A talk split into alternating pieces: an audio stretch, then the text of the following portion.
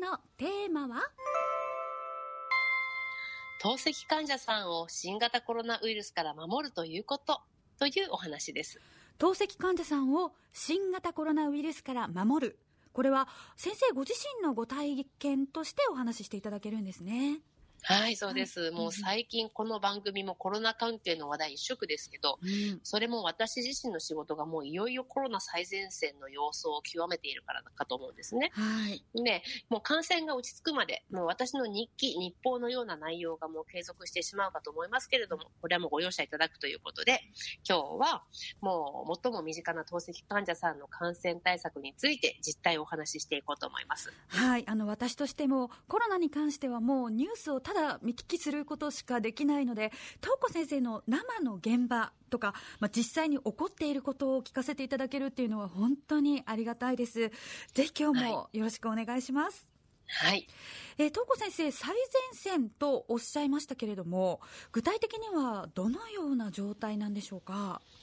はい、あの4月以降、札幌市内のいろいろな透析施設で、通院中の患者さんが新型コロナウイルスに感染してしまうということが起こり始めたんですねあ札幌市での新規感染者数がどんどん上がってきていた時期ですよね。はい、今振り返ってみれば、あれが第4波の起こり始めというような時期でしょうか？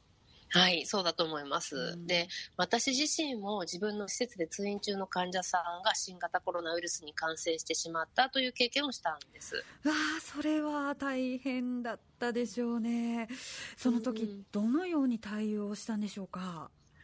はい、あの、当たり前ですけれども、初めての経験でしたので、うん、保健所に相談しながら試行錯誤していったわけですね。うん、で、そしてそこから透析室での感染対策っていうものを私なりに、法人なりに確立していったつもりでいましてね。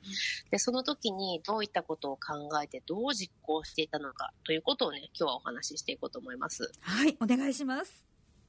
はい。まず、透析室っていう環境を見たことない方がほとんどかなって思うんですけれども、うん、そんな方にもわかるようにできるだけ言葉で説明していこうと思います。うん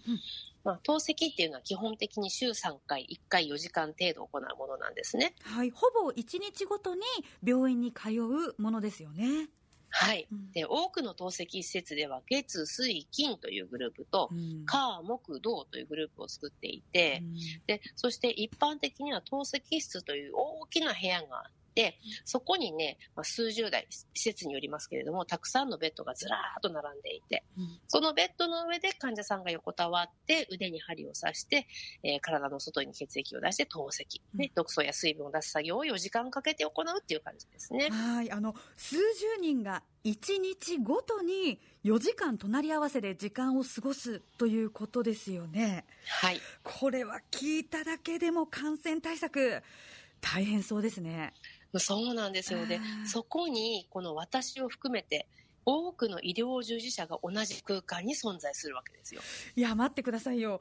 それはそもそも感染対策の徹底が難しい環境っていうことじゃないですか。はい。そんなに大変なものだったんですね。そうなんです。もうそれが分かっていたから、うん、透析施設はもうこれまで相当感染対策徹底してきたんだと思うんですね。はい、私たちも含めて。だけれども、もうこれだけ市内で感染が拡大すると、もはや数の論理で、うん、たくさんの患者さん、たくさんの人がいれば、どんなにみんなで感染対策しても、感染が発生するということはやはりあるんだなって思いました。はい。実際に先生の患者さんが不幸にして新型コロナウイルスに感染し,、ま、してしまった、まあ、うん、その時のご対応はどのようになさったんですか？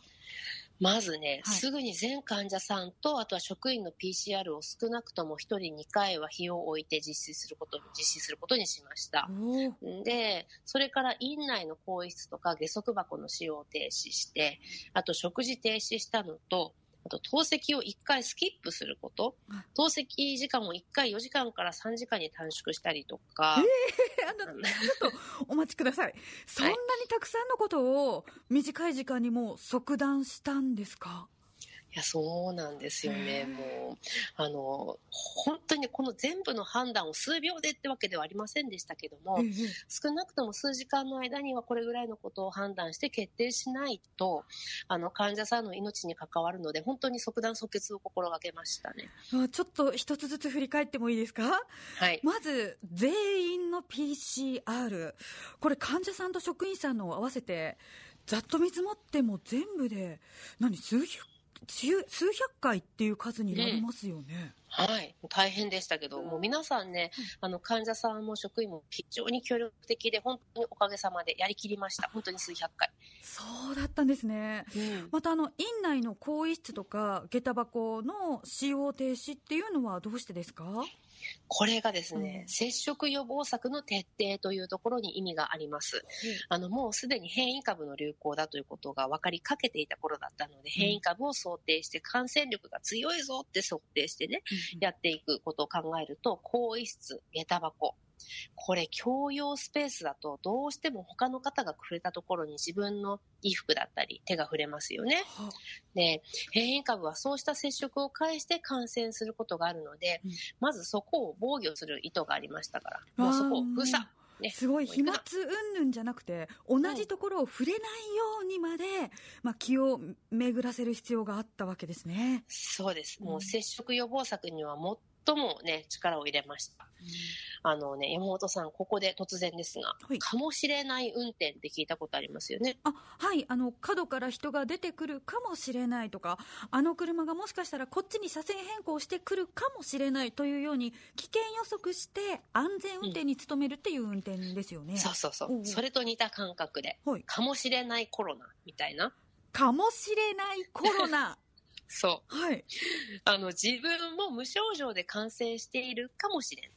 で、家族や隣人が感染しているかもしれないということは皆さんもご理解して生活していると思うんですけれども、うんうん、接触予防策には、その辺の表面にコロナウイルスがいるかもしれないという感覚ですね。ああ、もう自分や人に対してのかもしれないコロナ精神を物や場所にも当てはめるべきだということなんですね。ねその通り、いい表現、その通りですよ。はい、そう。なので、もう、最もね、患者の皆さんが長く時間を過ごすベッドをビニール張りにしました。こちら、写真持ってきましたけれども。はい、今写真を拝見していますが、本当だ、広い透析室に30台くらいでしょうかね、うんうん、ベッドがずらー並んでますけれども、す、べ、てのマットレスが薄いあの緑色のビニールにぐるりと覆われていますよね。そうです、そうです。ぐるりとシーツのようにね。えー、えーで、これね、ベッドリネンも毎回交換するにしてもですよ、交換する職員が接触感染のリスクにさらされるわけですね。なので、ツルツルの表面、あの、アルコールとか次亜塩素酸ナトリウムの水溶液で消毒できるベッドを、これお手製で作りました。もう本当にビニール全部私も貼った自分で。ね、これがね、実は保健所の先生にも結構好評で、はい、あの、最先端ベッドってお墨付きいただきましたよ。最先端ベッドと保健所のお墨付きとはすごいことですよね。はい。もうね、一生懸命考えたので、もう本当に嬉しかったですね。いやでもやっぱりあの、医学の歴史の話も以前伺いましたけれども、やっぱり感染症と戦って勝つためには、いつの時代もやっぱり人の知恵、とか、なんとかしたいっていう情熱がこうやって大きな力になるんですね。そうですね。東子先生、また一つ医療の歴史が刻まれた瞬間じゃないでしょうか。そう言われるとね、本当にもうバイですけど。あとはね、その接触予防策の対策っていうのの徹底っていうのが、本当に難しいっていうもう一つの要素っていうのがあって、あの、体の不自由な方々がいらっしゃってね、そのこのベッドを用意したとしてもですよ、車椅子からそのベッドによっこいしょって移るのがご自身でできなかったりとかすることがある。で、そうすると、その介助する看護助手さんの感染対策もすごく重要になってくるので、今、ここのあの写真にも載ってると思うんですが、ビニールの防護服を着て、ええ、あの仕事してもらっていますね。そうですね。そう、あとフェイスシールドしたりとか、その私たち医療従事者が、あの、まあ、ミツバチのようにね、その、ある患者さんから次の患者さんに移すとかっていうことがないようにするためには、今度その防護服変えたりとかね、本当にいろんな細かいことまで考えなきゃいけなくって、はい、で、これはおそらくその、当院だけでなくていろんな透析施設だったり、うん、あの体の不自由な方が多く通われているところでの共通の課題だとは思うんですけれども、まだねこれ完全に解決できてません。はあ、そうなんですね。そうなんです。もうまだまだいっぱい話したいことはあるんですけれども、ええ、ちょっともう時間がなくなってきましたね。はい、そうですね。そろそろ、あ、本当ですね。お時間もあっという間に過ぎてしまいましたので、じゃあこの続きは来週ということでよろしいでしょうか？はい、お願いします。え今日は透析患者さんを新型コロナウイルスから守る先生ご自身のご体験としてお話しいただきました来週後半をお伝えいたします